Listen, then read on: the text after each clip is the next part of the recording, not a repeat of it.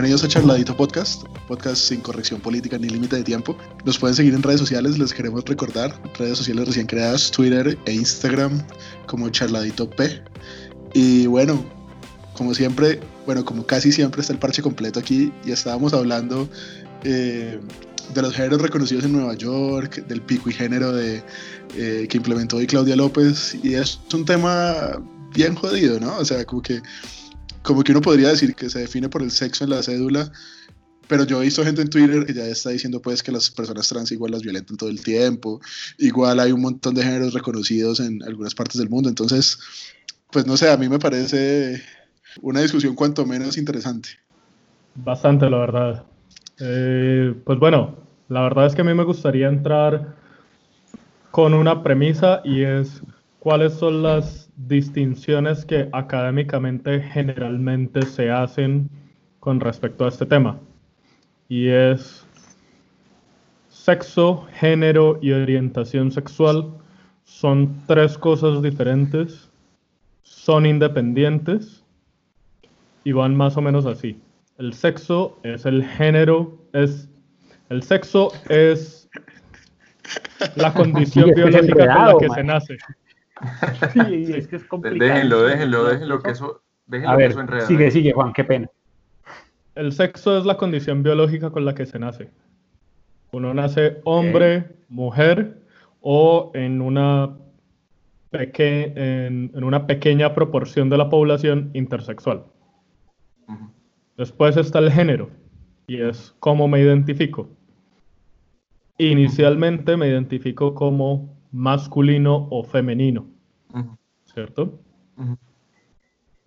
Y finalmente la orientación sexual, y es, me gustan hombre, mujer, los dos, ninguno. Y desde allí se empiezan a hacer todas estas construcciones. Entonces, la verdad... Ninguno, entra como orientación o entra como una clasificación aparte? orientación. Vale. Inicialmente. Pero quiero poner eh, esas definiciones para que sigamos la discusión. Porque la verdad me parece bien interesante y me parece que, el problema está es en los grises. O sea, yo digo que ese tipo de, digamos, de condiciones que pusieron, pues bueno, pues que, que salgan las personas, pero de acuerdo al sexo, sea, si es, más, si es hombre o mujer, pero dejan esa parte o esa, ese asterisco de que, que, sale de acuerdo también a su orientación sexual o, su, o como se crea, pues, o como se sienta. Entonces ahí es donde ya me parece que, como quien dice, se daña la regla. O sea, cualquiera puede salir y, fingir que, que, es del otro, pues, ¿Qué sería? ¿Género? ¿Sexo? Yo no sé, ya me confundí. Sí, o sea, pues se supone que yo puedo hacer la transición, la transición sexual, ¿no? O sea, yo, digamos, yo, César Augusto, eh, decido, me identifico como mujer, pues, tengo una, me identifico, ¿no? Me identifico con el, con el género femenino. ya lo sabíamos, gordo, siempre lo hemos sabido. Sí, por, eso me dejo la barba. Exacto. Eh, me identifico con el género femenino, sí. Me siento atraído por los hombres, por decirlo de alguna manera. Y eh, entonces quiero hacer mi transición sexual a, a, mujer. ¿Eso es correcto lo que acabo de decir? Sí, y es la, digamos, el, el caso ideal, si se quiere. ¿ya? En donde hay una suerte de correspondencia entre tu género y tu orientación sexual. O sea, vos te identificas como mujer y te gustan los hombres. Esa es como el caso más típico si lo quisieras explicar, ¿cierto? Pero yo podría entonces identificarme como mujer y que me gusten las mujeres también. Exactamente. O sea, mi orientación sexual sería, me gustan las mujeres. Mi Pero género sería. pero te estorba el pene. Bueno, no, en este ¿Qué es, momento. entonces es te que es hace- eso? O sea, Entonces te haces fabricar una te haces fabricar una vulva y quedas como sexualmente lesbiana. Primo, de, ca- de casualidad, ¿vos sabes cómo es ese proceso? O sea, Es una operación bastante interesante. Se usa el, el miembro como una especie de cartucho para formar la vulva. ¿what? Sí, sí, sí. oh, Claro que ya nos desviamos hacia los detalles biológicos y yo no quiero quitarle la palabra a Juan. No, dale, dale, que es- pues eh, No, no, no. Porque yo podría, yo- porque yo podría eh, hacer intentos descriptivos, pero eh, el video es mucho mejor, ¿sí? Eh, pero no, no el video real, ¿no? Sino la, la animación, por supuesto, ¿sí? uy, Debería- Es, no, no, no, no. básicamente lo que se hace, para resumir el cuento, básicamente lo que se hace es, eh, eh, si mi recuerdo no me engaña, porque ya hace mucho tiempo que vi la, la información, lo que se hace es deshacer el falo, ¿sí? Eh, para formar la vulva, para formar el cuerpo eh, de la vulva, ¿sí? Eh, y sí, suena doloroso, seguramente lo es, ¿sí? Pero, pero parece una- un procedimiento muy práctico, ¿no? Sí, porque pues se sobreentiende que en el, en el pene está todo el insumo para, para fabricar ese cuerpo externo. Sí. au. Sí. Au. Au. Eh, pero deberías compartirnos el video para ponerlo en, como en la descripción del, del, del capítulo o algo así. Lo voy a buscar y lo comparto, por supuesto. Pero, Lo que sí, que sí debe ser bien eh, complicado, supongo yo, es hacer lo contrario. Sí. Eh, ni idea cómo se hace lo contrario. Ni O sea, idea de cómo sac- hacer lo contrario. hacer- Creo que es una prótesis, ¿no? Seguramente, No, seguramente. no es ¿No? una prótesis. Ah, bueno, que lo diga lo particular del asunto, no conozco todos los detalles quirúrgicos, eh, pero lo particular del asunto es que el hombre trans tiene un miembro funcional capaz de tener erecciones. Lo que pasa es que eh, queda con un tamaño inferior al, Promedio. digamos, al, al promedio. Sí, sí, sí. Entonces, en muchas ocasiones no se opta por esa transición, pero hasta donde, hasta donde sé, quienes lo han hecho, queda funcional. Sí, lo mismo pasa con el, con el otro caso, ¿no? La, la- la vagina es una vagina funcional, ¿sí?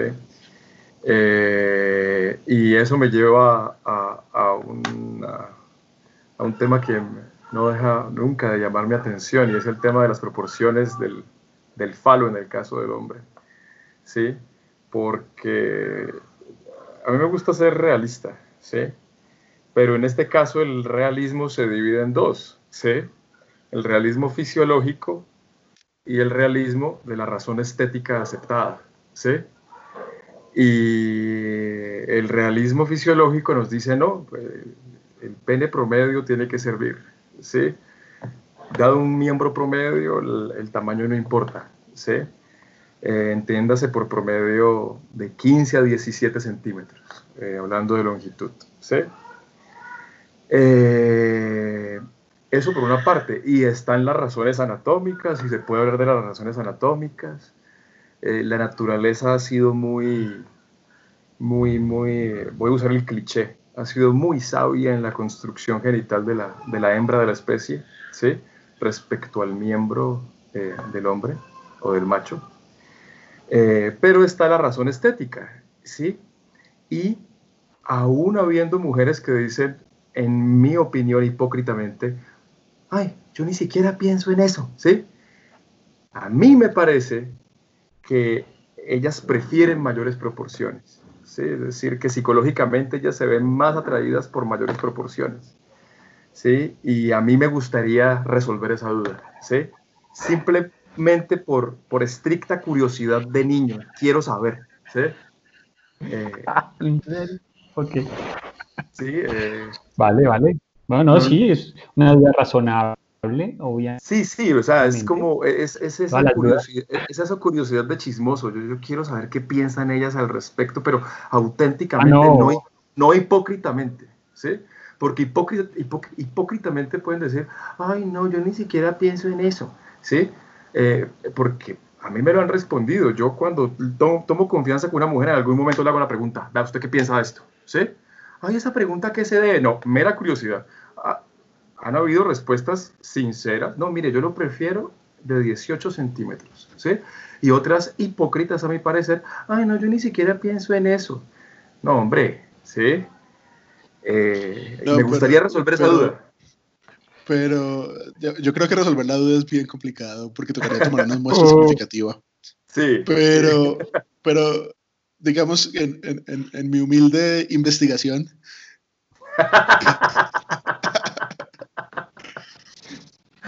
en mi humilde investigación he encontrado, he encontrado en todos los casos, o sea, no, no tan hipócritas como vos, sino chicas que definitivamente eh, no lo prefieren grande, por ejemplo, ¿sí? Porque porque les duele, porque, no sé, razones varias. he encontrado chicas muy golosas también. Mm, pero entonces, yo, yo, creo que eso varía realmente de la chica. Pues tocaría preguntar, ¿no? Pero, pero según lo que digo, según mi humilde investigación, eso varía. Sí, sí, porque... Que nos manden los comentarios a las redes sociales. Sí, porque funcionalmente el asunto está muerto, ¿sí? Eh, y, decía que la naturaleza ha sido muy, muy ingeniosa con, con la genitalidad de la hembra porque la, el conducto vaginal realmente solo es sensible eh, o suficientemente sensible en el tercio más externo. ¿sí? El fondo está tan muerto ¿sí? que se le puede hacer cirugía menor sin anestesia. ¿sí? Entonces, así de muerto está. ¿eh? Entonces ya, es, ya por ahí uno le va poniendo luz al asunto. Por otra parte, ellas gozan de una cosa eh, maravillosa que llaman clítoris, que dista mucho de ser eh, el botoncito que todos en algún momento asimilamos conceptualmente, ¿no? ¡Ay, el botoncito!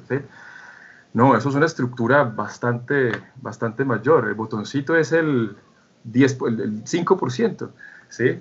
Hay clítoris que se interna ¿sí? rodeando eh, una porción de la vagina, ¿sí? internamente, insisto. Y eso es eh, tejido eréctil. Eh, en momentos de excitación eso también se inflama, como un pene, pero un pene en forma de diadema, ¿sí? envolviendo la parte externa de la vagina. Entonces, claro, en el momento de la penetración eso se ve estimulado, entonces ya se, se imaginarán cómo gozarán esos seres que llamamos mujeres. ¿sí? están hechas para, para el hedonismo, las condenadas. Eh, y eh, esa, esa, esa, esa, anatomía pues también justifica que un, miembro promedio sea suficiente, ¿sí? porque ellas ya están equipadas para que eso sea suficiente. ¿sí? O sea que, que fisiológicamente el asunto está resuelto. Eh, además, lo que decía el gordo ahora, ¿no? Un falo demasiado largo, pues, ¿qué va a hacer? Va a pegar en el cuello del útero, les va a producir dolor, ¿sí? Eh, así que esa no es mi, ese no es mi objeto de interés. Mi objeto de interés es el, el gusto psicológico. ¿sí? ¿Qué será lo que predomina en la población? ¿Sí? Femenina, por supuesto. Ah, bueno, eh, yo creo que eso es como uno, ¿no? Uno es, uno es garoso. Sí. Así no le quepa en la mano.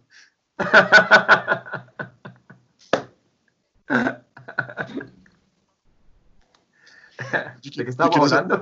yo, quiero hacer, yo quiero hacer un apunte y es, y es que en serio nos pueden tildar de, no sé, de algo por haber comenzado hablando de los géneros y, y los géneros y las orientaciones sexuales y terminar hablando de penes y vaginas, ¿no? No, tienen por qué tildarnos de nada, eso es una cosa normal, simplemente anatomía humana. ¿sí? Yo estoy de acuerdo con el primo, pero pues solo estaba haciendo la punta, ¿no? Al que se sienta, el que llega o pueda sentirse de pronto un poco incómodo, le recomiendo a los cínicos griegos. ¿sí? Una pequeña lectura de eso cura ese problemita. Es como si desconocieras la naturaleza de las redes sociales. debemos aceptar que el primo desconoce efectivamente la naturaleza de las redes sociales. La verdad, sí. Pero para eso razón.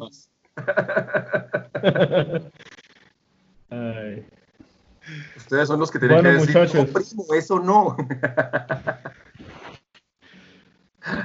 Pero y entonces, eh, ¿qué piensan de este asunto del, del pico y, y, género en Bogotá?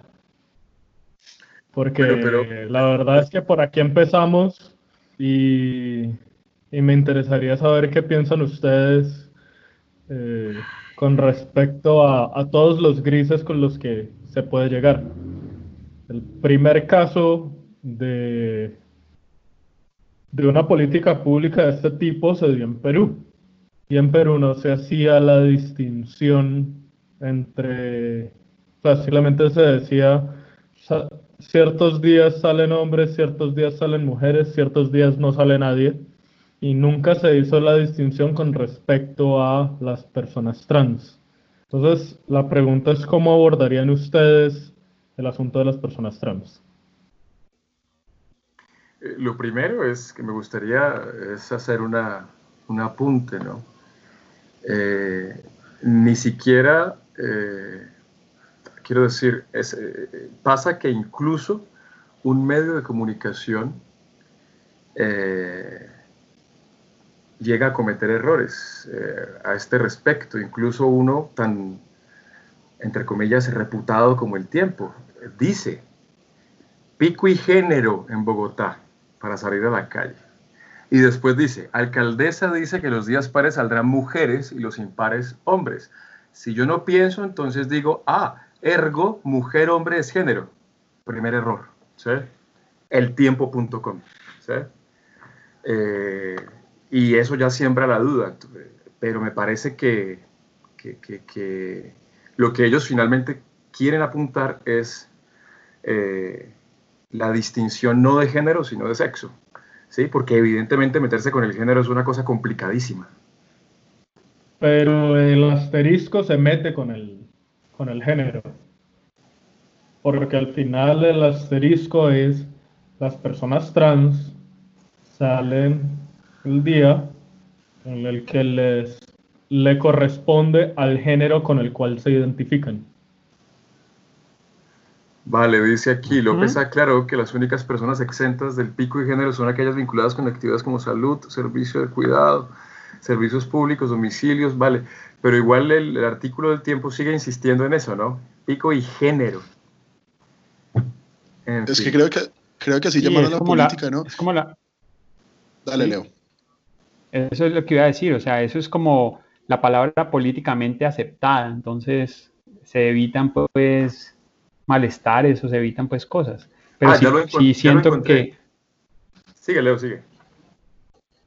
Sí siento que eso facilita pues el hecho de, que las personas puedan mm, disimular o no sé, o fingir.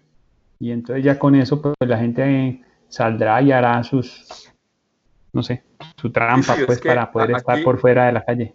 Sí, es que aquí es, Aquí está la debilidad de la medida, a mi parecer. Dice, de acuerdo con la alcaldesa, en los días pares solo podrán circular mujeres y en los impares hombres. Las personas transgénero, no dice transexual, sino transgénero, lo harán de acuerdo con el sexo con el cual se identifiquen. Claro, y ahí, es donde entra la discusión. Si yo me identifico con, como mujer, siendo pues, calvo y con barba, Claro, lo que, lo que nos lleva a lo que decía Leo al principio, el asunto de la cédula, ¿no? Porque si yo soy un agente de la ley, sí, y me encuentro con el gordo en la calle, sí, en Bogotá, por supuesto, sí, eh, de acuerdo a mi cultura inmediata, yo digo, pues, es un hombre, sí, y paso a ver si le corresponde el día, y resulta que de repente no le corresponde el día, entonces yo voy, lo, lo increpo y perfectamente me puede decir, no, yo soy transgénero, pero me identifico con el sexo que corresponde al día. ¿sí? Yo como agente de la ley, ¿qué hago ahí? Claro, y, y, eso abre la puerta para, para, vulnerar a mucha gente, ¿no? O sea, para trampa, porque, exactamente. Claro, porque, o sea, puede, puede que yo esté haciendo trampa, que seguramente si yo lo hago estaría haciendo trampa, pero, pero puede que realmente sea así y, y estén vulnerando a la persona de, de, una manera fuerte, porque de hecho estas personas, pues, sí, sí de, de por sí ya llevan una, una vida difícil, ¿no? Tratando de, de manejar este asunto. Entonces... Claro, es bastante complicado y si, y si te encontrás con una persona que es trans, pero está en un, si se quiere, en una etapa inicial de la transición estética, o es probable que no considere necesaria una transición estética, entonces, eh, ¿cómo abordas la situación? O sea, ¿es necesaria una transición estética? Pues de acuerdo, de acuerdo al, al criterio que dice el, el tiempo.com, no, no. Sí. Al menos ex, eh, una transición estética externa, no. Sí, a menos que yo esté autorizado como, como autoridad a, a, hacerle una especie de, de, de, chequeo, de cateo a la persona, ¿no? Venga, yo compruebo su sexo, pues. ¿sí? Entonces, Hola, este, no sé me, si surge, me, me, surge una pregunta. No va a pasar. Me surge una pregunta, es, Mejor. Eh, eh, ¿habrá más mujeres que se transformen en hombres o habrá más hombres que se transformen en mujeres? Ah, esa pregunta. Difícil. Porque es que hay una cosa. Pues, sí, sí, sí, yo creería, yo creería que hay más hombres que se transforman en mujeres. Creería yo ¿Por qué? Sin, sin, sin, sin, tener datos de nada, sin pura intuición. ¿Por qué? ¿Por qué? Porque, te pica el dicho de la curiosidad. Es más, eh, eh, es más, no, lo, lo, digo es porque es más, eh, como que es más nombrado ese caso, ¿no? Es más nombrado ese caso donde, donde el hombre no sé, se siente muy amanerado, llega al punto de que es muy delicado y entonces hace la, trans, la trans a mujer, ¿no? Se convierte en mujer. Yo he escuchado muy poco de mujeres que hagan el trans a hombres. Sí he visto muchas mujeres que les gustan las mujeres, ¿cierto?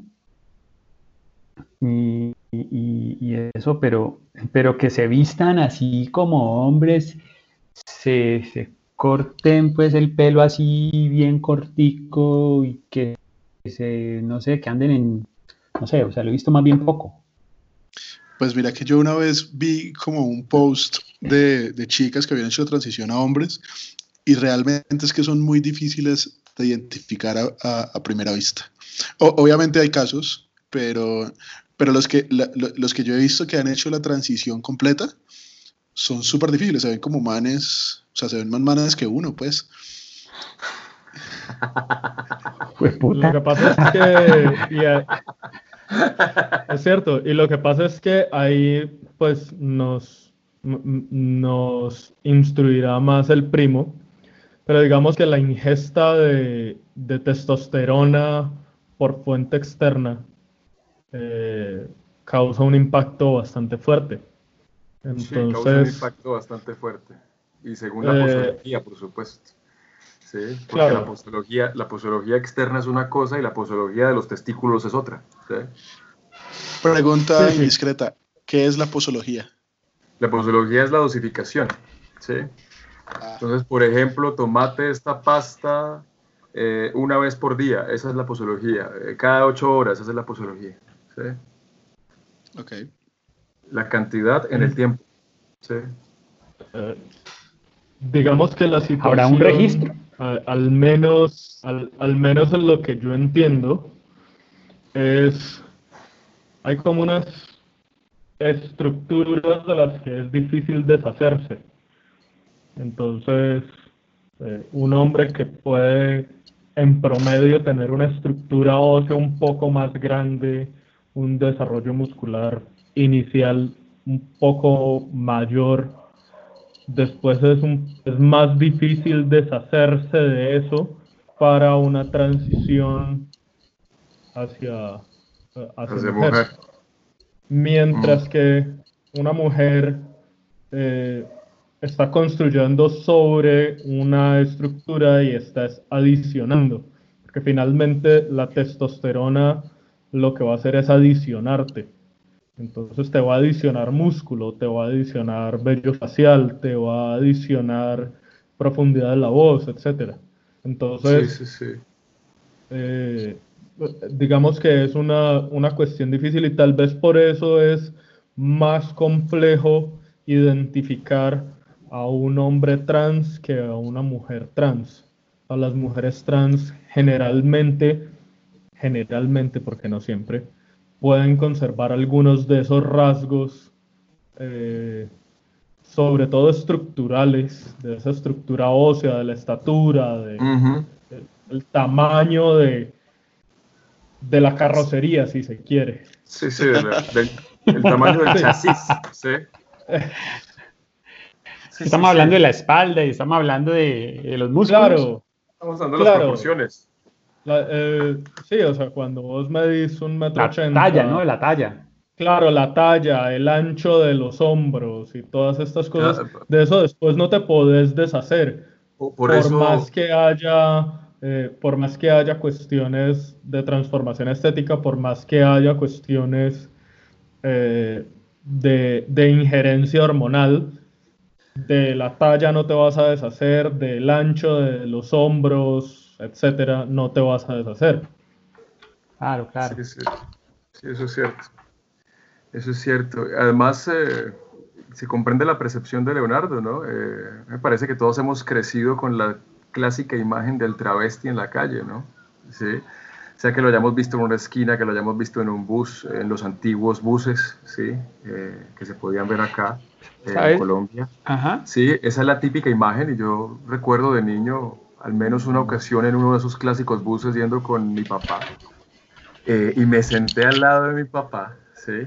Y me quedé viendo a esta persona que yo no sabía si era mujer u hombre, pero que tenía los antebrazos muy velludos, que tenía medias veladas, pero que le veían piernas velludas.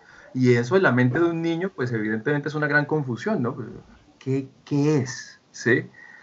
Eh, y evidentemente pretendía ser eh, la imagen eh, de una mujer, ¿sí? Y esa es la imagen clásica, yo no tengo recuerdos realmente del caso contrario, ¿sí? Puedo, contar de, puedo contar uno del caso contrario solamente, ¿sí? En alguna, en alguna peluquería, el caso de, una mujer, ¿sí?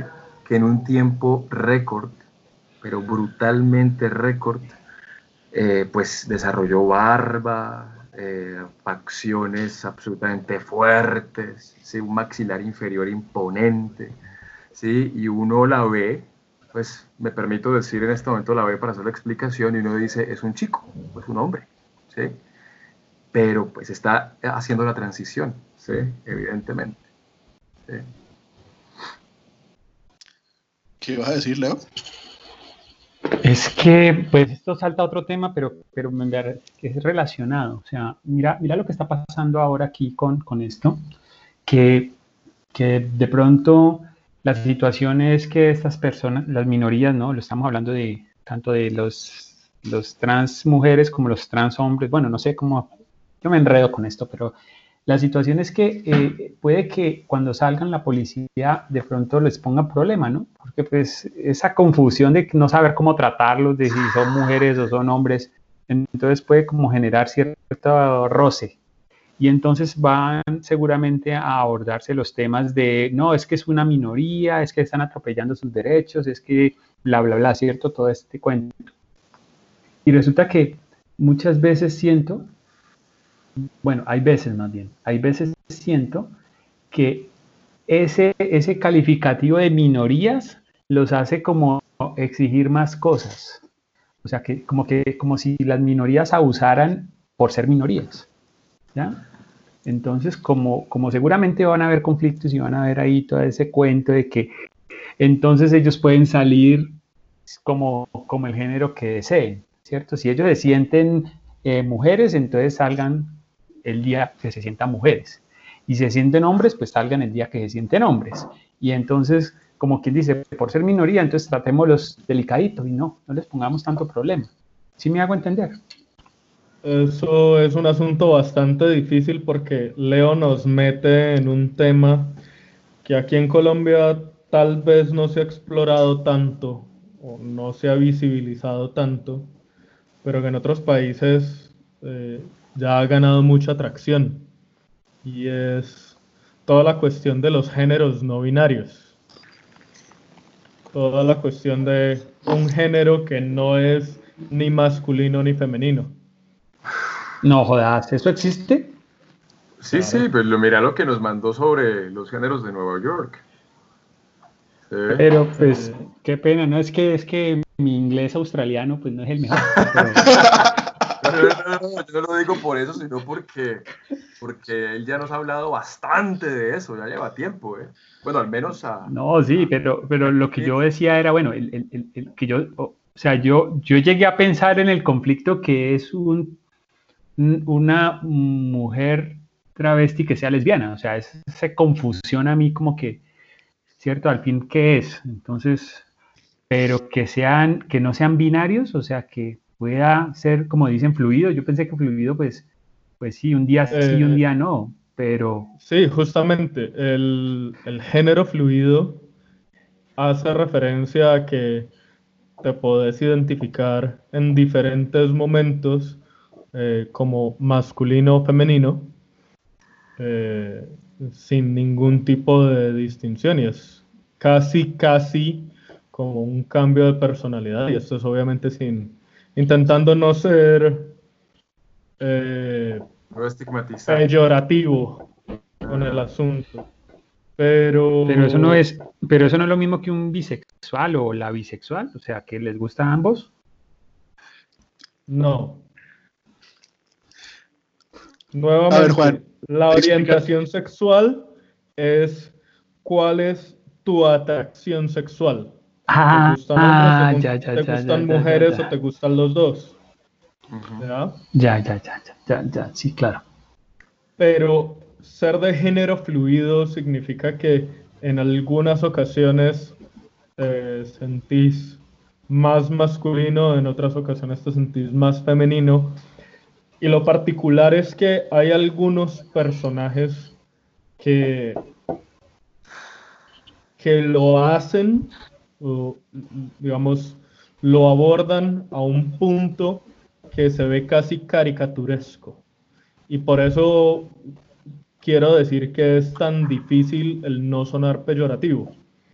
Porque cuando uno se encuentra en una conversación con una persona que cada 20 o 30 minutos te dice, eh, me identifico como mujer y me llamo y dime de esta manera, o a los 20 minutos te dice, me identifico como hombre y, me, y por favor abórdame de esta manera, pues el asunto es bastante complejo.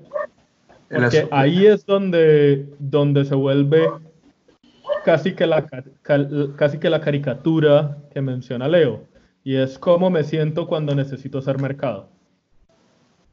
Sí, o sea, yo ya diría, eh, Sí, se levanten uñas, pero pues ¿qué vamos a hacer?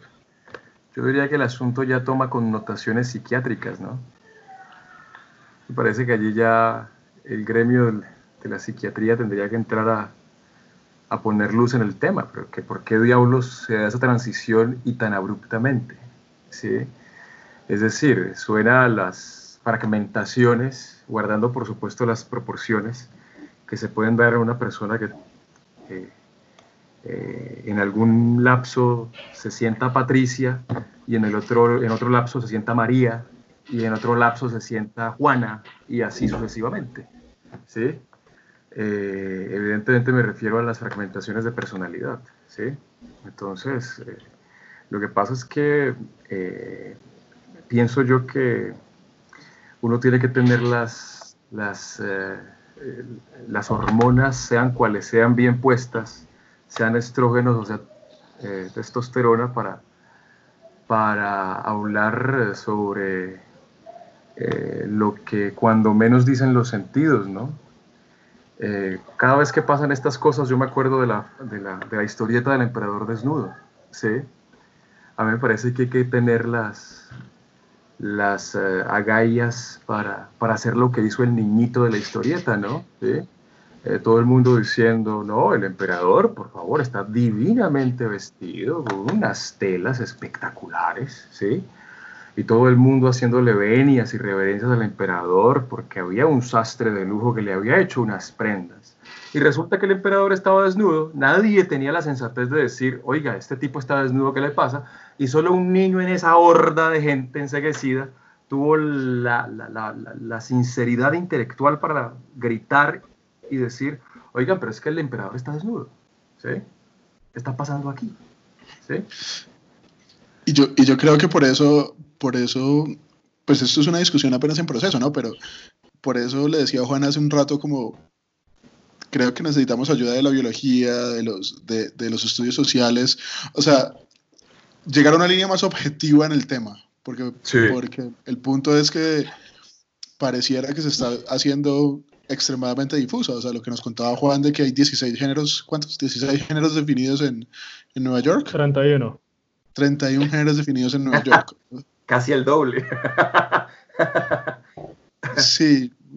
Uh, uh, yo, sí, digamos yo, que yo, hay situaciones en las que el asunto se vuelve efectivamente casi que una caricatura, porque cuando vos te dicen, no, yo soy de género azul, porque me identifico con el color azul, eh, pues ciertamente tiene que haber unas distinciones allí. Ahora, también me parece que, que debe haber unas distinciones que, eh, que permitan tratar el asunto como ¿y qué es lo que pasa con el hombre afeminado? El hombre afeminado de repente pasa a ser de un género no binario o la mujer masculina pasa a ser de un género no binario. Esa es, digamos que el asunto de la categorización en, en una posmodernidad que, que se resiste a las categorías, pero que crea muchísimas más categorías. Es un asunto que es bastante difícil de entender. Intelectualmente es, es bastante complejo de, de, de, de, ponerle forma. Entonces, la verdad, confío en ustedes para que me ayuden a, a darle forma a esta idea. Yo a veces pienso que no hay que complicarse tanto. Mm, ya, ya hay unas cosas que, que, que, no hay que ponerle como tantas gamas de grises a eso. O sea, ¿para qué, para qué, es para qué ponerle tanto? Pero es que es ahí donde está el problema, Leonardo. ¿sí? Que hay gente que se resiste a la descongestión del asunto, por así decirlo. Eh, hay gente que se resiste a eh, reducir ese menú de grises. Eh, y es allí donde viene a mi memoria otra cosa, ¿no? A mí me parece que en, en, los tiempos, en los tiempos nuestros, eh, yo diría que del, del 2000 hacia acá, aproximadamente, al menos de este lado del mundo, ¿no? porque quizá en, sociedades económicamente desarrolladas el asunto venga desde mucho más atrás. A mí me parece que vivimos bajo una doble, doble dictadura, ¿sí? La dictadura del respeto y del relativismo. ¿sí? Eh, y eso lo puede encontrar uno incluso en los medios de comunicación. ¿sí? Por ejemplo. ¿Cómo así la dictadura del respeto? No, no te estoy escuchando bien realmente. ¿Cómo, cómo eh, así la dictadura del respeto? Ah, sí, ya, ya me explico. Eh, por ejemplo, medios de comunicación. Hace un tiempo me encontré con, con una, un aviso de, de este muñequito del, del, consumidor tal cual. ¿sí? Entonces daba toda su explicación, etcétera, etcétera, etcétera, ¿sí? Eh, desde el púlpito de las telecomunicaciones. y terminaba sacando un cartel el muñequito y el muñequito decía, que viva el respeto a todo y a todos. Bueno, entonces yo me decía, ¿cómo así que viva el respeto a todo y a todos? ¿Es que será que todo es respetable? ¿Sí? Y evidentemente la respuesta es no. No todo es respetable. ¿Sí? ¿Será que todos somos respetables? Evidentemente la respuesta es no. Sobre la base de las obras, uno puede decir determinadas gentes no son respetables. Y no hay que sentir temor para expresarlo, no hay que sentir temor para decirlo. El respeto sí es relativo, ¿sí? Paradójicamente respecto a lo que estoy diciendo. El respeto es una función, por así decirlo. ¿sí? Eh, por eso digo que vivimos bajo, bajo una doble dictadura. ¿sí? una dictadura de dos caras. Una de sus caras es el respeto, otra de sus caras es el relativismo, están correlacionadas. Ejemplo, no se puede hacer una crítica razonable, una crítica razonada a determinado concepto social, ¿sí? Porque no falta el que dice, oiga, ¿qué le pasa? Usted tiene que aprender a respetar, ¿sí? Y entonces uno queda como el villano del panorama, el villano del cuento, el niñito que nunca aprendió a respetar ni en su casa ni en el colegio. Pero ¿en qué mente cabe que criticar, pero no criticar como el chismorreo de cuadras, sino criticar eh, racionalmente hablando, sea irrespetar? respetar? Eso no tiene ningún sentido ni tiene ninguna presentación. Y lo propio pasa con el relativismo. Eh, hombre, amigo, eso que usted está viendo es rojo. No, ¿cómo así que rojo? No, a mí se me antoja llamarle azul, respete. No, ¿cómo así?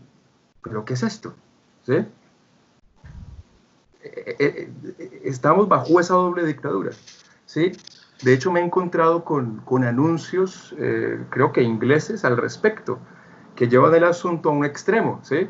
En el extremo de la escuela, donde, donde hay profesores, aparentemente, que, profesan esta, esta visión retorcida de la realidad, ¿sí? porque es que esto es, esta es una visión retorcida de la realidad, y llegan a decirle a sus mismos estudiantes que están en lo correcto, conceptualmente hablando, eh, que respeten al compañerito que no está conceptualmente bien, ¿sí? No respecto a la consideración de que uno se pueda equivocar, sino en cuanto a la reivindicación del error, ¿sí? Y eso evidentemente está mal. Eso evidentemente está mal. ¿Sí? A mí ese, ese asunto eh, realmente me, me fastidia, evidentemente, pero también me preocupa.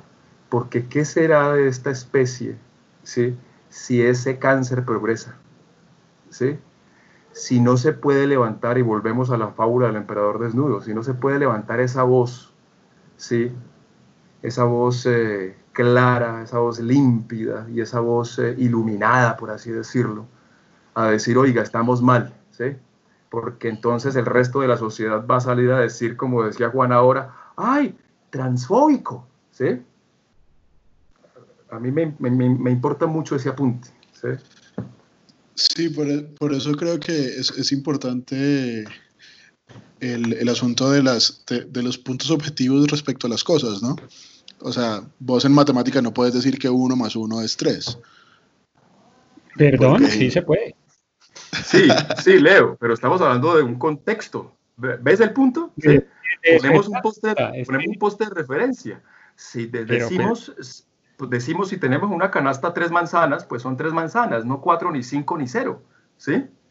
Pero yo digo es que me parece que lo estás, llevando, lo estás llevando mucho a los extremos. O sea, existe algo que es tener la razón. ¿Ya? Exacto. Entonces uno, uno tiene la razón, ¿cierto? Pero tampoco tiene que ser tan rígido para, para, para siempre decir lo que uno piensa y dice y, acontece, ¿no? Espérate, ahí ah, también... claro. Ah, me, me, me, parece que estás llevándolo todo a los extremos y no, no, tenemos que ser pues, tolerantes y tenemos que tener ciertas reglas sociales donde pues decirle, y digamos, uno no puede decirle a una chica, no, mira ese peluqueado, ese peinado que tenés es horrible, ¿no? Pero, obvio, es que, claro. pero si es objetivamente horrible. Claro, no, no, no, no, no, pero me gusta que lo, que lo hayas dicho, porque eso nos lleva a otro tema, el tema de la verdad, ese no mentirás, ¿sí? Evidentemente la verdad eh, no es, de manera absoluta, no es una buena amiga, pero yo no, me estoy, yo no estoy hablando de esos casos que son poco relevantes, eh, digamos que para la humanidad como especie. Estoy hablando de casos... Estoy, estoy hablando de casos... Estoy hablando de casos más... Eh, más eh, que merecen más la pena, por así decirlo. ¿sí? Es que por, ejemplo, por ejemplo, si vos, te, si vos te encontrás, si vos tenés un amigo que te dice, eh, Leonardo, la NASA y las agencias espaciales nos han estado engañando, deja de pensar así, la Tierra es plana. O no, no, la Tierra es una, Leonardo, la Tierra es una dona, ¿sí? nos, nos han estado engañando. ¿sí? Entonces, vos no te defendés y no sentás criterio y no le decís, mira, eso lo demostró el ser humano en el siglo V antes de Cristo, ¿sí? ¿No le decís porque es una falta de respeto? ¿Sí? La pregunta mía sería, bueno, ¿por qué pensás que es una dona? ¿Por qué pensás que el mundo es una dona? Ah, vale. Es que depende del punto de vista, puede, puede tener razón, ¿me entendés? Es como si yo, yo te dijera en este momento una pregunta que es de pronto algo como, como que tiene un cascarita, ¿no? O sea, ¿la centro del universo? ¿Ah?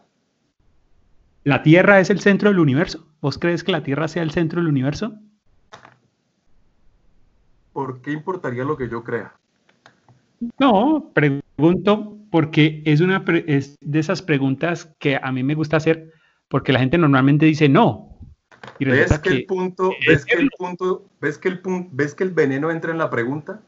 ¿Sí? Al ser humano, al ser humano hay que acostumbrarlo porque hay que honrar el nombre de la especie. No nos podemos quedar en el homo.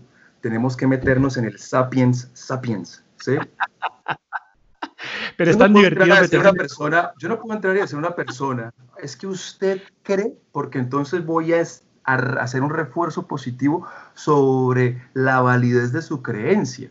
No, la pregunta o, el, o la proposición tiene que ser, vamos a determinar si se puede hablar del centro del universo. Y si se puede hacer, vamos a determinarlo. ¿sí? Es decir, una perspectiva determinista, porque esa perspectiva al ser determinista nos da el poste de referencia invariable que nos permite evitar agarrarnos de los pelos, ¿sí? Y nos descongestiona la vida. De eso se trata el método científico, ¿sí? El método científico no dice, eh, eh, pongo un ejemplo, Antoine Lavoisier. Antoine Lavoisier no dijo, ay, ¿qué creo yo? ¿Sí? Eh, ¿Cómo será la molécula del agua? ¿Qué será el agua? No, él entró a hacer experimentos. ¿Sí? Método científico. Observo, registro, procuro entender, postulo y pongo el postulado a prueba y vuelvo a empezar. ¿Sí? Y ese es, ese es, mi, ese es mi, mi caballito de batalla. ¿sí? Al ser humano le falta ser más sapiens sapiens. Sapiens sapiens es método científico. ¿sí? Eso no es cuestión de que vea yo qué creo. No, vamos a probar. ¿sí? De eso se tiene que tratar. Y por esa ausencia de atención al método científico es que todavía en la actualidad estamos pariendo ¿sí? Con conflictos que no deberían existir. ¿sí? Porque si la humanidad le prestara más atención al método científico, las cosas serían más sencillas. ¿sí?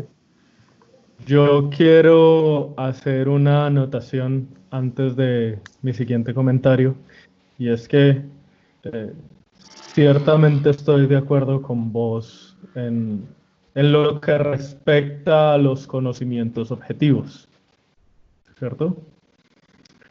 Eh, y estoy de acuerdo con vos en que todo ejercicio intelectual implica arriesgarse a ofender. Exactamente. para que el ejercicio intelectual se haga adecuadamente es necesario arriesgarse a, ofender y a, violentar esa dictadura del respeto que nos mencionaste. Sin embargo, quiero poner aquí la discusión y es hasta qué punto es posible la visión positivista de las ciencias sociales. Esta visión de Conte en la cual la naturaleza de la sociedad responde a leyes que son invariables y que son eh, que pueden ser descubiertas a través del método científico. Eh, hasta qué punto toda esta gran variedad de posiciones con respecto a lo social y la fluidez que implica lo social nos da paso a pensar que todo lo social puede ser científicamente descubierto. ¿Hasta qué punto tenemos que decir que solamente una parte de lo social puede ser científicamente descubierto y otra parte entra dentro del reino de lo subjetivo y de lo relativo. Sí, ese es, un gran punto el que dice Juan. Eh, lo que pasa es que cuando se trata del ser humano el asunto se vuelve tremendamente complicado, ¿sí? Por las mezclas, por las influencias y por la variable independiente de todas las cosas en el universo, el tiempo, ¿sí? Eh, entonces ahí el análisis necesariamente se tiene que volver muchísimo más complicado, ¿sí? Pero eso no hace menos válido el principio funcional del método científico, ¿sí?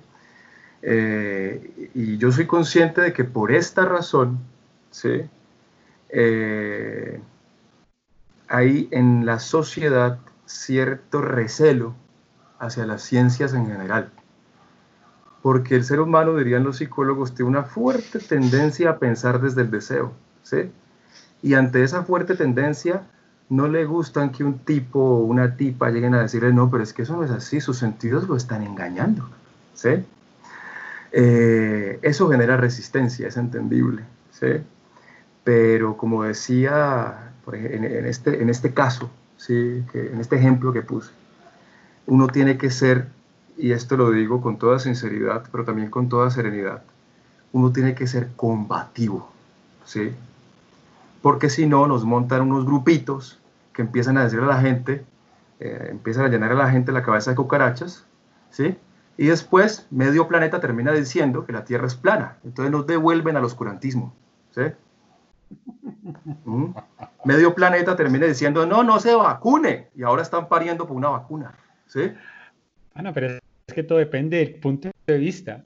¿Ves que, es, decir que es plana? ¿Ves el punto? ¿ves nosotros, el punto nosotros, nosotros, estamos aquí y, y, para mí la Tierra es plana, yo la veo plana. No, no, no, no. Es que no, no estamos hablando de ese, de ese, desde esa perspectiva. Vos mismo le metes el asunto, vos mismo le, me estás dando el ejemplo. Es que depende, ¿no? ¿Cuál depende? La Tierra es un esferoide, ¿sí? Punto. ¿Sí? No, ¿Cómo así? Pero yo, ¿Mm? Entonces, yo sí quiero hacer yo sí quiero hacer una pregunta ahí, y es, efectivamente hay cosas eh, del universo y sobre todo de, la explicación de la naturaleza eh, que son comprobables por el medio, método científico, y por eso a mí me, también me llama la atención las ciencias duras, ¿no? de la química para allá, de la biología para allá, biología, matemática, física. Pero con las ciencias sociales eh, siempre me me ha me ha causado curiosidad cómo hacen esa comprobación, ¿sí? Yo cómo, cómo construyo, cómo digo, o cómo llego a conclusiones objetivas eh, a través de las ciencias sociales, y, que son relacionadas con el comportamiento humano, ¿no? La sociología, la antropología, eh, la ciencia política, porque me parece que ahí es donde, donde entra el gris del problema, ¿no? Lo que dice Leo es que depende del punto de, punto de vista, el, el, equivalente académico es, es un constructo social. Exacto. ¿sí? Entonces resulta que la forma de la eh. Tierra va a depender de la cultura. Una belleza. ¿sí? Bueno, en ese frente hay que decir que las ciencias sociales, al menos inicialmente, intentaron valerse de las herramientas del método científico y esto implica valerse no solo de la observación y el empirismo, sino de la comprobación a través de métodos cuantitativos. Entonces, las ciencias sociales inicialmente eh, procuraron valerse mucho de la estadística, ¿cierto? Sin embargo, hay un enfoque mucho más culturalista que ha tomado vuelo en las últimas décadas y es justamente el que plantea que todo es un constructo social. Y entonces nos encontramos con que muchos de los estudios no son ya cuantitativos, sino que son cualitativos. Un estudio cualitativo es un estudio de cómo un grupo pequeño o incluso un solo individuo se entiende a sí mismo o entiende cierta situación. Entonces, normalmente el proceso que se seguiría es de un estudio cualitativo, yo saco postulados que después deben ser comprobados a través de estudios cuantitativos. O sea, las conclusiones de un estudio cualitativo son las hipótesis de un estudio cuantitativo. Pero con la perspectiva culturalista, lo que ha venido ocurriendo es las conclusiones del estudio cualitativo son conclusiones y listo. Las damos por sentadas. Y entonces ahí es donde tenemos que hacernos toda la evaluación con respecto a qué tanto efectivamente es descubrible, si se quiere la expresión, a través de las ciencias duras en lo que implica las humanidades y qué tanto eh, está dentro del reino de la relatividad y la subjetividad. A mi interpretación, aunque todos los esfuerzos por, por hacer estudios cualitativos son tremendamente importantes, tenemos que llegar a un punto en donde más allá de la etnografía, tenemos que buscar la manera de evaluar esta premisa bajo la idea cuantitativa, con métodos mucho más rigurosos en términos estadísticos, de toma de muestras, etc. Una cosa es cuando yo voy a trabajar con una población específica, eh, por ejemplo, hago una etnografía de una comunidad eh, con respecto a sus creencias ancestrales, etc. Pero si yo lo que quiero es decir, es que esas estructuras son extrapolables a todas las creencias, pues entonces yo tengo que hacer un análisis cuantitativo para determinar hasta qué punto las estructuras y las creencias que yo pude identificar en una cultura específica o en un grupo social específico son extrapolables. Es como tener eh, imágenes tremendamente detalladas, esta imagen de 40 megapíxeles a la cual yo le puedo hacer un zoom impresionante, pero también tengo esa imagen en miniatura, esa imagen de baja resolución, y entonces eh, yo tengo que llegar a un punto en donde esa imagen de baja resolución en la que yo no puedo entrar tan a profundidad, esa imagen de baja resolución también tiene que ser suficientemente reconocible, suficientemente estructurada, que no sean un montón de píxeles que no me hacen sentido al verla como miniatura. O sea, tiene que haber una suerte de correlación entre esa imagen de miniatura y la imagen de alta resolución y no siempre existe. ¿En las ciencias sociales no siempre existe? No, para nada. ¿Por qué? Porque... Mejor te cambio la pregunta, mejor te cambio la pregunta. ¿No es eso un indicador de que algo está fallando en lo macro o en lo micro? Desde la perspectiva culturalista, ¿no? Ya. Ya, ya, ya, Desde la perspectiva culturalista, la conclusión a la cual yo llego en, eh, en mi estudio de caso o, un estudio comparado en el cual eh, reviso dos o tres casos con una cantidad impresionante de variables, ¿cierto? Eh, pero estoy finalmente analizando un caso o pocos casos. Entonces, esa ya es la respuesta y la gente debe acostumbrarse a eso. Esa es la respuesta. No debemos buscar la imagen de baja resolución. ¿Y, ellos cómo validan su respuesta, Juan? No se valida. Ah. Bueno, se tiene una validación eh, con respecto a literatura existente, con respecto a citaciones, pero también existe el problema de que hay una validación ideológica, si se quiere. Ese es el problema con el que se enfrenta uno cuando no hace la validación cuantitativa, ¿ya? Y es yo quiero hacer un análisis de, si lo ponemos desde las ciencias políticas, eh, yo hago un análisis de caso de la situación del gobierno de un país, ¿cierto? Y yo saco una cantidad impresionante de características de ese gobierno, ¿cierto? Pero cuando yo empiezo a comparar con otros países, ¿cierto? Yo tengo que empezar a disminuir la cantidad de variables y ver cuáles son las que están en común. Yo ya no puedo llegar al mismo nivel de profundidad Claro, porque se Pero necesito encontrar cuáles son las que están en común para poder saber si el asunto es extrapolable o no. Si la categoría que yo creé, por ejemplo, hiperpresidencialismo, es una categoría válida.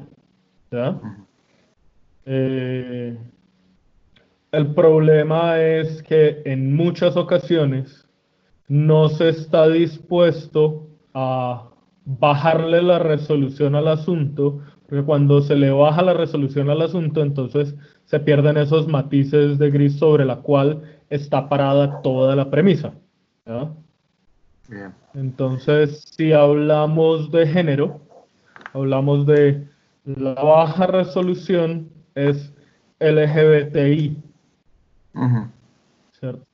Lesbianas, gays, bisexuales, transexuales, intersexuales, ¿cierto? Pero si le quieres aumentar la resolución, entonces le metes la Q al final, que es queer.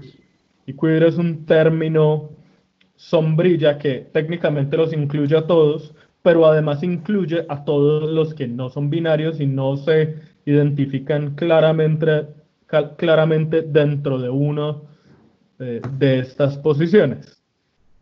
En mi interpretación, queer es más una posición política que efectivamente una categoría de género. Pero esa es una discusión pues que habrá que tener con probablemente con una persona queer.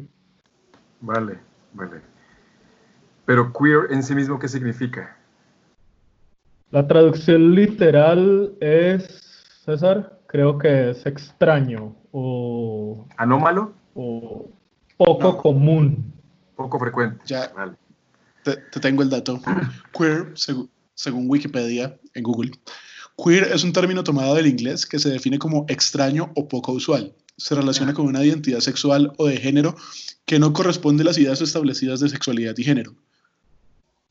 O sea, es, una posición es una posición que no que, que, me pone fuera de la posición.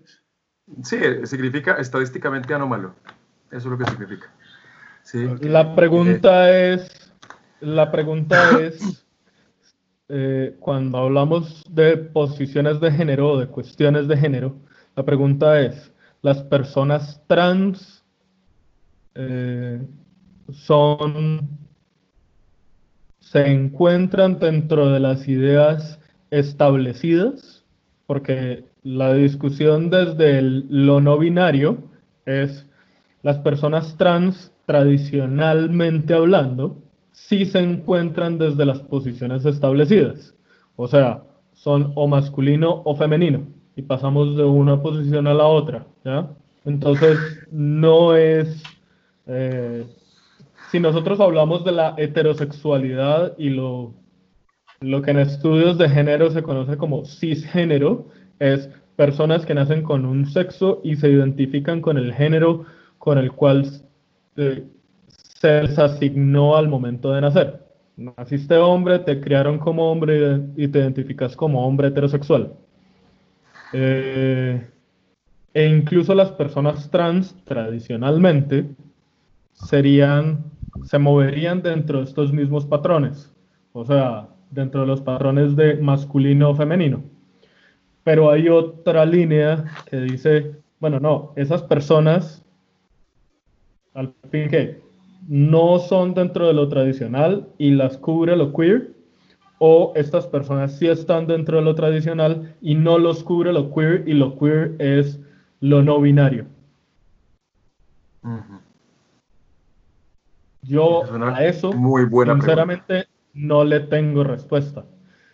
Mi posición es, lo queer es eminentemente político, mucho más que, efectivamente una categoría de género. Y se trata del el ejercicio de poder, el ejercicio de lograr el reconocimiento por parte de unas estructuras establecidas eh, y hasta cierto punto carga validez, pero cuando es más la confusión que genera, entonces eh, me hace dudar de esa idea. Sí, yo, es, es, es evidente que han, han, ido como, como alando más el hilo, ¿no? Como que se ha ido alando claro. más el hilo desde lo no binario y, y, empiezan a aparecer más cosas y más cosas y más cosas. En estos días escuchaba un podcast, se me vuela quién, pero entonces una chica eh, lesbiana eh, de izquierda que decía que, que, había gente que efectivamente la había, eh, eh le decía que ella era transfóbica porque, porque no le gustaban eh, las mujeres trans. Y ella decía, pues no me gustan las mujeres trans, weón, o sea, no me puedes obligar. Entonces, eh, creo, que, creo que se ha ido como, como deshilando mucho el asunto y efectivamente no hemos llegado a, esas, a esos análisis estadísticos o esas posiciones estadísticas eh, o, las posiciones que nos dan los, los números, creería yo, ¿no? O, o las... Sí, como las ciencias más duras eh, respecto al tema y, y no hemos llegado a una posición objetiva respecto al asunto. Y me parece que ahí es donde, donde hay, ese es el problema al que nos estamos enfrentando, ¿no? O sea, estamos permitiendo que todo sea un constructo social en vez de poner ciertos límites. Creo que esa es la idea a la que está, a la que está apelando el primo, que creo que murió.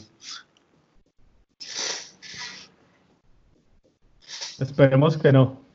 Esperemos que solo es un problema de conexión. Que solo se haya muerto su internet. Sí, sí, sí. Eh, pero sí, ciertamente es una, una situación bastante difícil y a mí me gustan las discusiones en los extremos, porque creo que es en los extremos en donde se tiene que hilar delgado intelectualmente hablando. Eh, y, y hay que fijarse en en dónde nos pone eh, una política pública que seguramente se, se, lanza sin ningún tipo de malicia. De hecho, creo que se inicia esta política pública con la mejor intención, eh, pero cuando uno empieza a revisar esos grises, eh, esos matices que nos llevan a, a, los puntos extremos, es donde la discusión es aún más interesante. Entonces, la verdad a mí me, me gusta, aunque claramente para mí es un asunto de, es necesario estar dispuesto a, a arriesgar la ofensa por llegar a una respuesta que sea intelectualmente satisfactoria. Yo creo que eh, sí. eh, Sí, eh, eh, varios, varios comentarios allí. Primero, pues yo creo que la mayoría de políticas públicas se hacen con la mejor de las intenciones. Y en una situación como la que estamos, pues es difícil llegar a esos, a, esos extremos, ¿no? A, los casos, a los casos que están en los extremos a la hora de, de, porque hay que moverse muy rápido, entonces no hay, no hay el tiempo de llegar hasta allá. Eh, sin embargo, creo que la discusión vale, vale muchísimo y, y es, el, es, es, es, empezar a hacerse esas preguntas, ¿no? Empezar a hacerse esas preguntas para empezar a encontrar efectivamente dónde, eh, dónde, se, pone, dónde se ponen las barreras, si hay que poner barreras. Eh, y el punto clave allí también es ese, ¿no? O sea, eh, el método científico ya existe y, y, genera las verdades, las verdades necesarias para, para genera las respuestas necesarias para los problemas de la vida y, entonces, y puede que la respuesta nos guste o no. Y entonces creo que ahí es el punto que vos decís y el punto que ahí es el primo. Eh, esa es, la verdad, es, es, esa es la verdad o esta es la conclusión del, de, de, este método científico. Eh, y puede que no te guste y puede que te sientas ofendido por eso, pero, pero esta, es, esta es la metodología que se usó. Si crees que no es válido, entonces pues venía a hacer la comprobación vos desde, desde el otro punto de vista con la misma rigurosidad y efectivamente pues llegarás o a la misma conclusión o a una conclusión diferente si, si es el caso, ¿no? Pues Einstein fue capaz de llegar a una conclusión diferente eh, en, en, en su momento. Entonces, pues sí, yo creo que por ahí va la cosa. Eh, igual el tema es abierto, ¿no? Es, es, esto es una discusión que a mí me gustaría tener con personas, eh, con personas queer, con personas trans, con personas gays, eh, porque digamos que nuestra visión también llega a ser un poco reducida del, asunto, ¿no? O sea, desde nuestra posición, pues, machos, heterosexuales, cisgénero. Entonces, sería chévere como, como tener esa, esa, esa otra visión de, de, la gente normal, de cómo se vive esto en el día a día, ¿no? Creo que por ahí, por ahí podría haber un, un, una discusión interesante o, unos insights interesantes para nosotros como, como parche. Y ya, eso es, creo que es todo lo que habría que decir. Ciertamente me paro en esa misma posición, la discusión es inacabada y no sé si en algún momento va a acabar, sí. eh, pero creo que la discusión vale la pena darla y, y entre más inclusiva sea esa discusión y entre más puntos de vista tenga, sin pararse en dogmatismos ni nada por el estilo, eh, pues es muchísimo mejor y obviamente pues estamos abiertos a, a escuchar todos los puntos de vista. ¿Por qué no tener invitados en estas conversaciones? No, sería lo mejor. Leo, ¿tiene algo para agregar a, a la conversación? No, yo creo que la situación y la charla Mm, bueno, de pronto sí, la situación es que pensando en esa, en esa discusión que queremos generar, queremos formar de, pronto más adelante, habría que limitarla un poco, porque precisamente existe una cuestión como, como eh, digamos, eh, medible y hay otra que no se puede medir, ¿ya? Entonces, eh, es mejor como limitarlo un poco y hablarlo sobre ciertos temas y sobre ciertas partes de, de, todo lo que pueda abarcar eso, ese tema. Bueno, como siempre digo, tiempo va a haber porque pensamos hacer esto cada semana. Eh, siempre es un gusto como escucharlos. Eh, y lo que le quiero decir a la gente es que si les gustó, pues que nos compartan, que compartan el capítulo. Si no les gustó, compártalo también para que las otras personas sufran como ustedes sufrieron. Y que nos pueden seguir en redes sociales, que nos pueden seguir como Charladito P en Twitter y en Instagram. Y pues gracias Juan, gracias Leo por otra semana de una hora y media habla, echando la hora, charladito. Bueno, es todo un placer pasar estas noches con ustedes, señores.